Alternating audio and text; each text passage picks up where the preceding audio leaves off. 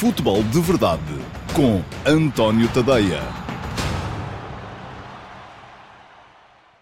Olá, muito bom dia a todos. Eu sou António Tadeia. Este é o Futebol de Verdade para segunda-feira, dia 15 de junho de 2020.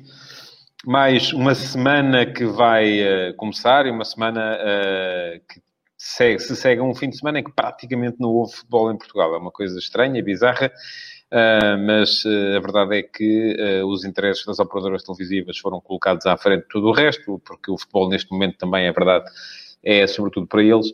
E as operadoras televisivas preferem, como já tinham futebol no estrangeiro durante os fins de semana, não estavam a contar com ele, preferiram não ter jogos do nosso campeonato ao fim de semana. Houve apenas um, que foi o Sporting Clube Braga Boa Vista no sábado. Domingo não houve futebol em Portugal. Uh, e quem quis pôde uh, entreter-se a ver os jogos da Liga Espanhola, os jogos da Bundesliga. Uh, e para a semana vamos ter mais novidades, mais competições. Já aí vem a Premier League também, já aí vem a Série A italiana.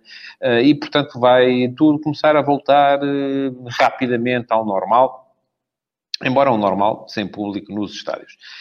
O Álvaro Filho, que faz comigo o futebol de verdade, uh, desafia-me sempre, antes de começarmos, porque aqui há tempos eu fiz aqui uma pergunta, lancei-vos uma pergunta que foi uh, se vocês sabiam quem é que estava à frente do campeonato. Neste momento não há dúvidas nenhumas, o Porto já não tem sequer os mesmos pontos do Benfica.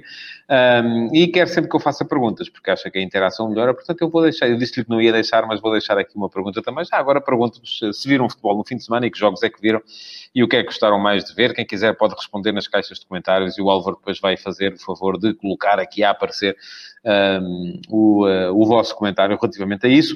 Eu uh, vi algumas coisas durante o fim de semana, mas vou uh, centrar-me aqui muito hoje naquilo que foi o Sporting Passos de Ferreira da última sexta-feira, e nomeadamente na aposta que me pareceu um bocadinho exagerada, para dizer o mínimo, de Ruben Amorim na juventude, um, e depois também no uh, Sporting Clube Braga. Boa Vista, nas dificuldades que este Sporting Clube Braga de uh, custódio está a ter uh, para pontuar neste regresso do futebol, já está com o Sporting em cima, Uh, veremos uh, o que é que vai acontecer na luta pelo terceiro lugar e no final ainda vou dar um saltinho à Espanha para me debruçar sobre aquilo que foram os jogos do Barcelona e do Real Madrid uh, com muitas facilidades no regresso. Entretanto, volto a dizer, quem quiser, a minha pergunta para hoje é: quem quiser responder, pode responder e vai aparecer ali a, a, a vossa resposta. Uh, que jogos é que viram durante este fim de semana e se gostaram ou não? Um, e também vos recordo que podem sempre deixar perguntas vocês, porque isto é assim: é um espaço interativo. O futebol de verdade decorre de segunda a sexta-feira em direto em todas as minhas redes sociais. Estou no Facebook, no Instagram, no uh, YouTube e também no meu site, no via Dailymotion. Um, não está o Futebol de Verdade em direto no Twitter, mas... Uh, um, quem quiser também pode depois ver, que eu deixo lá o link no Twitter para quem quiser seguir por aí, também pode ir ao site e ver do ao Futebol de Verdade. E, portanto, Há aqui um espaço que é interativo, eu uh, faço o futebol de verdade, vocês, quem estiver a ver, pode deixar perguntas nas caixas de comentários. Uh, essas perguntas são todas guardadinhas, uh, porque depois, ao fim de semana, no sábado, vou ter aqui um Q&A, pergunta e resposta, com a minha resposta às melhores perguntas da semana. São sempre 10, 12 perguntas, seleciono as melhores e respondo a 10, 12 perguntas no próximo sábado. Quem quiser ir já deixando perguntas pode fazê-lo, que que vamos ter uh, respostas depois. Diz o Bruno Blanco viu o Benfica, o Benfica não foi no fim de semana. Estava a perguntar no fim de semana, portanto, sábado e domingo. Não houve jogos em Portugal. Uh, só houve um uh, Braga-Boa Vista. Se viram alguma coisa, se aproveitaram para ver jogos no estrangeiro ou se aproveitaram para sair com a família, aqui provavelmente foi o que aconteceu a mais gente, porque quem organiza o nosso campeonato resolveu que nós, ao fim de semana, não precisávamos ter futebol, porque já tínhamos o futebol do estrangeiro. Vamos para os temas do dia, rapidamente, que uh, não podemos gastar muito mais tempo com isto, mas continuo à espera das vossas respostas. Que jogos viram no fim de semana? Uh, e o que é que gostaram mais de ver? Vamos entrar então no Sporting Passos de Ferreira de sexta-feira passada. Um vi dois Sportings uh, nesse, nesse jogo e vi o Sporting, de certa forma, até regredir um bocadinho relativamente àquilo que tinham sido os princípios de jogo mostrados, por exemplo, em Guimarães. Pode ter tido a ver um bocado também com a organização do adversário, uma equipa que se expõe menos do que se expôs o Vitória Sport Clube em Guimarães. A verdade é que vi um Sporting na primeira parte com uh, mais bola, com controle sobre o jogo, mas com incapacidade para se tornar perigoso. Uh, não houve praticamente ocasiões de golo nesse, uh, nesse momento. Diz o Brilho e Silva, não percebi o caso Matia. Olha, eu escrevi sobre isso hoje. Um, se quiser dar um saltinho depois do futebol de verdade ao antoniotodeia.com, está lá o último passo de hoje, às 8 da manhã, foi precisamente sobre a situação vivida entre Jeremy Mathieu e Ruben Amorim. Um, não quero dizer que não vá falar sobre isso aqui, mas à partida não tinha isso planeado. De qualquer modo, a minha opinião já lá está em antoniotodeia.com. Estava a dizer eh, que, enquanto teve controle sobre o jogo, o Sporting não foi capaz de uh, se tornar perigoso, e isso, do meu ponto de vista, uh, teve a ver com alguma incerteza na definição, não tanto na finalização, mas na definição, a incapacidade que a equipa mostrou para entrar em zonas de, de criação de forma, de forma perigosa, porque o passo esteve sempre bem organizado, uh, reduziu sempre o espaço entre linhas, um, e isso acabou por uh, uh, impedir o Sporting de ser perigoso e de alimentar Sporar. Sporar fez um jogo praticamente anónimo, não, praticamente não se viu. Uh, teve uma ocasião de golzão na segunda parte, quando o passo já estava mais subido no campo, após uma jogada brilhante de, de, de Giovanni. Depois, com a saída de, de Vieto, uh, o Sporting mudou um bocadito uh, a sua lógica, também beneficiou de algum adiantamento mais do Passo de Ferreira no campo, um, e isso acabou por uh, fazer com que a equipa do, do, Sporting conseguisse explorar mais a velocidade de Giovanni. Aliás, eu acho que se olha para aquilo que foi o rendimento global da equipa do Sporting neste jogo, e houve um bom Maximiano, um extraordinário Giovanni, um muito razoável Wendel, e pouco mais. Eh, porque a verdade é que a equipa de resto rendeu, rendeu pouco. Eh, parece-me que foi uma equipa com dificuldades para criar, mais segura do ponto de vista defensivo, pelo menos enquanto esteve eh, uma equipa, ehm, do que no jogo em Guimarães, mas mais incapaz de criar do ponto de vista atacante. provavelmente também, já o disse aqui, porque o Passo de Ferreira se organizou de maneira diferente e preencheu melhor os espaços dentro do seu meio campo. De qualquer modo, Aquilo que me parece mais relevante na, na exibição do Sporting perante o uh, Futebol Passos de Ferreira foi uh, aquela aposta uh, de Ruben Amorim uh, na miudagem que teve, o, atingiu o pináculo na, na, no, na, ponta final do jogo, em que o Sporting acabou com maioria dos jogadores sub-21. havia seis sub-21 contra cinco jogadores um, mais, mais velhos, e atenção, que desses mais velhos Borja, uh, Francisco Geraldes e uh, Eduardo, por exemplo, têm 25 anos. Portanto, não são propriamente uh, jogadores veteranos. não é por aí, assim, experiente, verdadeiramente experiente. Estava lá Coates e estava, estava a explorar, porque o resto da equipa era uma equipa muito, muito verde. não é por ser o Sporting, mas era de facto uma equipa muito verde. E eu acho que Enquanto esteve Silas à frente do Sporting, aquilo que se ouvia por aí é que a administração não estava contente, a administração da SAD não estava contente com Silas, porque Silas não estava a apostar na miudagem. enfim, a primeira questão que se coloca aqui é que me parece duvidoso que a administração da SAD do Sporting, de repente, depois de andar a queixar-se que uh, a presidência anterior, a administração anterior, tinha destruído por completo as bases da formação e que não havia uh, jogadores a sair, e eu acho que isso é um bocado verdade, uh, não havia jogadores a sair da, das camadas jovens do Sporting, agora de repente queiram que chegue um treinador e meta os miúdos todos a jogar. Portanto, não sei se isto de facto foi assim, se Silas foi ou não pressionado e se aquilo que foi a desilusão da administração com Silas teve a ver com isso, com o facto da equipa, por um lado, não ganhar e por outro lado, não estar, na administração, a lançar as bases para o futuro um, não lançando os miúdos, uh, que eles achavam que deviam ser lançados, uh, mas parece-me que isso é um bocado contraditório, porque das duas uma, ou a formação deixou de dar frutos, ou então, e nesse caso não podem ser lançados, ou então uh, a formação nunca deixou de dar frutos, e nesse caso há condições para os lançar. Ora, eu acho que o Sporting tem ali alguns jogadores muito, muito promissores. Gostei muito, mais uma vez, de Eduardo Quaresma. Parece-me que é... Não, não, não engana. É um defesa central... Eu não vejo aparecer no Sporting um defesa central jovem com essa qualidade desde Beto. Uh, e mesmo Beto teve que rodar fora. Portanto, se calhar até é preciso recuar mais para encontrar uh, um defesa central jovem com esta qualidade a aparecer na equipa do, uh, do Sporting. Portanto, Quaresma não engana. Mateus Nunes, enfim, pode ser que sim. Uh, Parece-me que é um jogador que precisa de ganhar um bocadinho mais de descaramento.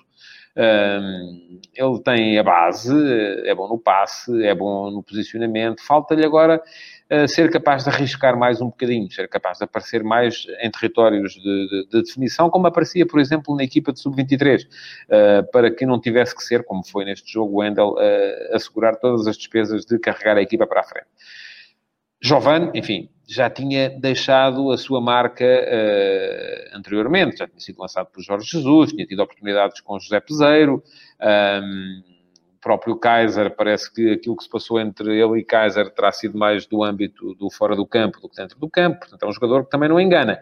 Plata já me pareceu um bocadinho abaixo daquilo que, um, daquilo que já mostrou em ocasiões anteriores. Agora, aquilo de que eu tenho a certeza é que não é possível fazer uma equipa lançando os miúdos todos ao mesmo tempo.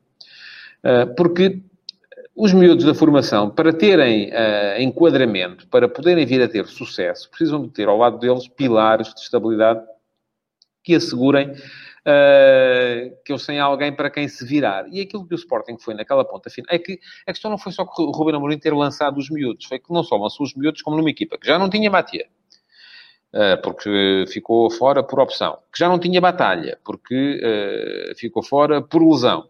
Que a partir de determinada altura, uh, Ruben Amorim optou por abdicar de Acunha e por abdicar do Wendel. Portanto, eh, tudo aquilo que são, eh, à exceção de Coates, praticamente tudo aquilo que são referências do Sporting estavam fora.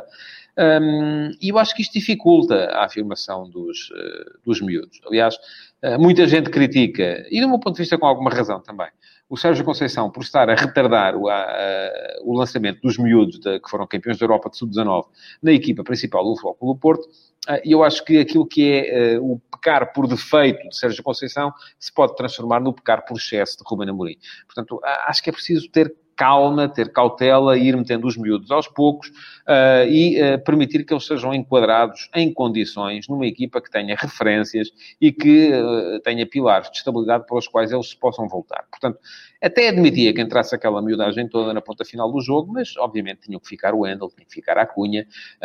Um, não era possível, Vieto também tinha saído por, por lesão, portanto, tudo aquilo que eram jogadores mais experientes estavam fora, à exceção de, de, de Coates, e isto no que é que redundou? Redundou no Sporting a ver jogar. Uh, nos últimos 20 minutos do jogo, uh, o Sporting teve sorte por ter conseguido segurar os três pontos nesta partida contra o Passos de Ferreira, porque o Passos, um, nos últimos 20 minutos, veio para cima da baliza do Luís Maximiano e podia perfeitamente ter, ter marcado. Já passaram três dias, uh, sim, enfim, dois dias e meio, uh, mas como sei que muitos de vocês também gostam disso, vou uh, voltar aos dois casos principais, ou aos casos principais de arbitragem no jogo uh, de Sporting contra o Passos de Ferreira, para vos dizer que não vi provas absolutas de que tenha havido grande penalidade de Borja sobre João Amaral, no lance que o árbitro Rui Costa marcou penalidade, grande penalidade e depois foi convencido a voltar atrás pelo VAR. Tenho a certeza que o toque que Rui Costa viu, que é o toque com a mão no ombro, não é o suficiente para uh, se marcar grande penalidade. Não tenho a certeza que tenha havido depois uh, toque uh, do gêmeo de Borja no calcanhar de João Amaral. Enfim, Admito que sim, a repetição não foi conclusiva. Uh, também admito que não, uh, precisamente porque a repetição não foi conclusiva. Tenho a certeza, sim, que houve um agarrão em Giovanni na área do uh, de Ferreira, mas também não terá sido o suficiente para deitar o jogador ao chão, até porque o Luís Carlos estava já à frente do lance e, portanto, não faria, não, não, não era por aí, com certeza, que o gato e as filhós, como se diz. Agora, se vamos estar à procura de penaltis de VAR, uh, se calhar temos de certeza um, uh, teríamos de certeza um a favor do Sporting, teríamos eventualmente outro a favor do Passo de Ferreira, um, mas são penaltis que eu admito perfeitamente que fiquem por marcar e, portanto, não, não, não, não acho que tenha havido influência de Rui Costa uh, na, no resultado do jogo, embora tenha considerado a arbitragem do Rui Costa globalmente a dar para o fraco. Mas, enfim, não se pode ter sempre bons dias e Rui Costa não estaria num desses dias naquela, naquela noite de sexta-feira. Um, aquilo que me parece, no entanto, é que uh, nada justifica uh, o perder de cabeça de, de, de muitos jogadores uh, naquele momento da, da, reversão da decisão da grande penalidade, porque a verdade é que aquilo que Rui Costa tinha visto, de facto, ou julgava que tinha visto, de facto, não aconteceu. Passamos então ao jogo do Sporting Clube Braga e muita gente a dizer que viu o Nápoles com o Inter, volto a dizer, perguntei aqui se aproveitaram para ver futebol uh, durante o fim de semana ou uh, se, uh, uma vez que a Liga e as operadoras, neste caso a Sport TV, decidiram que em Portugal não precisa de haver futebol ao fim de semana, porque já há futebol no estrangeiro, se aproveitaram para ir passear com a família. Um, pronto, diz-me aqui o Raul Machado que viu o Braga Boa Vista, que viu um Boa Vista super organizado defensivamente, muito coeso. Um, é verdade, uh, o Braga com muitos cruzamentos. Aliás, houve um trabalho hoje, só ver no jornal O Jogo, a esse uh, respeito. Um, e aquilo que me parece também é que o Sporting Clube Braga está a ter algumas dificuldades uh, na construção de jogo que não tinha anteriormente. Uh, e isto, de facto, eu já tinha dito que esta paragem veio na pior altura para o, para o Sporting Clube Braga. Uh, Parece-me que sim. O Braga vinha embalado, vinha numa série de extraordinários resultados, com uma dinâmica de trabalho muito positiva, que terá começado em Sapinto, que, sem dúvida, continuou uh, e foi, inclusive, melhorada por Ruben Amorim e uh, atrevo-me a dizer que até podia ir para lá eu, uh, a seguir ao Ruben Amorim, que aquilo, uh, com a dinâmica com que a equipa vinha, se fosse para trabalhar em continuado, com certeza não seria notar muita diferença. E atenção, eu sou, não, não, sou, nem nunca fui, nem nunca tive a pretensão a ser treinador de futebol. Um, a questão é que com estes meses de interrupção, toda essa dinâmica se perdeu e o Custódio teve a necessidade de fazer o trabalho praticamente do zero. Um, não vou com isto dizer que as dificuldades que o Sporting Clube Braga tem revelado, e atenção, perdeu os dois jogos uh, que fez desde o regresso do futebol, perdeu uh, na cidade do futebol contra o Santa Clara e perdeu agora em casa contra o Boa Vista, que isto seja responsabilidade do custódio. Mas a verdade é que muitos dos processos, muitas das dinâmicas, muitos dos, uh, das questões que estavam inculcadas no modelo de jogo do Braga se terão perdido também com a paragem e vai ser preciso recomeçar tudo. E aqui a verdade é que a equipa não está a mostrar muitos cruzamentos, sim foi o que disse este, este uh, espectador uh, que notou e também já eu, eu, referi que o Jornal do Jogo trazia hoje um trabalho com isso, a dizer que a equipa finaliza menos, mas cruza mais. Uh, eu não tomei muita atenção aos números, aquilo que foi uma equipa mais perra e com mais dificuldade para criar dificuldades, sobretudo no jogo interior. Parece-me que o jogo interior está menos trabalhado e também aí isso teve a ver com a ocupação boa de espaços que esta equipa do Boa Vista fez. Mas cada vez mais vamos encontrar equipas adversárias, o Tondela fez isso ao Benfica na luz. O Boavista fez isso ao Braga agora, o Passo Ferreira fez isso até estar a perder em virtude daquele livre direto extraordinário de Jovan um, ao Sporting em Alvalade e cada vez mais também os grandes têm dificuldades para ultrapassar esta uh, boa organização defensiva dos adversários. Porque é que isto é? Já lá vou daqui a bocadinho, já vou falar disso, até porque o Sérgio Conceição, há pouquinho, antes de eu começar este futebol de verdade, estava a falar disso também na conferência de imprensa que deu da antevisão do uh, Aves uh, Futebol Clube Porto de amanhã. Aquilo que me parece é que o Braga vai ter uh, de responder, vai ter de responder muito rapidamente. Porque reparem, o Braga voltou uh, para esta retoma da Liga com 4 pontos de avanço do Sporting, já os perdeu, uh, já os desperdiçou, e, porque o Sporting somou precisamente 4 pontos e o Braga somou 0, desde que o futebol regressou.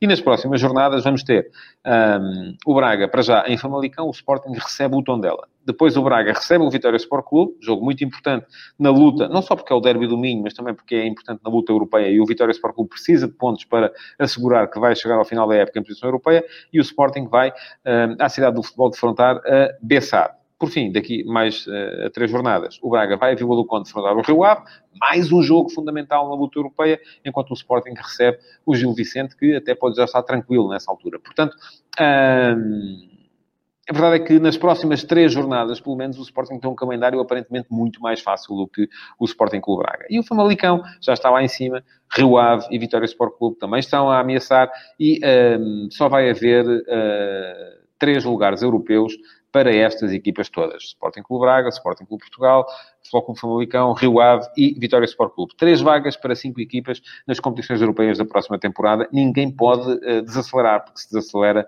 uh, pode ficar de fora e corre seriamente esse risco. Última reflexão do dia de hoje tem a ver precisamente com as dificuldades que as equipas grandes estão a sentir para ultrapassar as boas organizações defensivas dos adversários.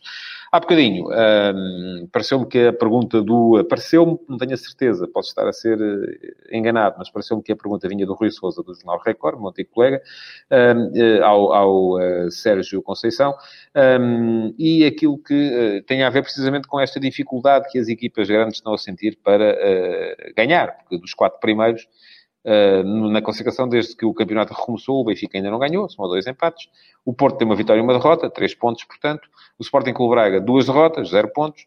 E o, o Sporting, uma vitória e um empate, quatro pontos, até dos quatro está a ser aquele que mais pontuou desde que o futebol regressou.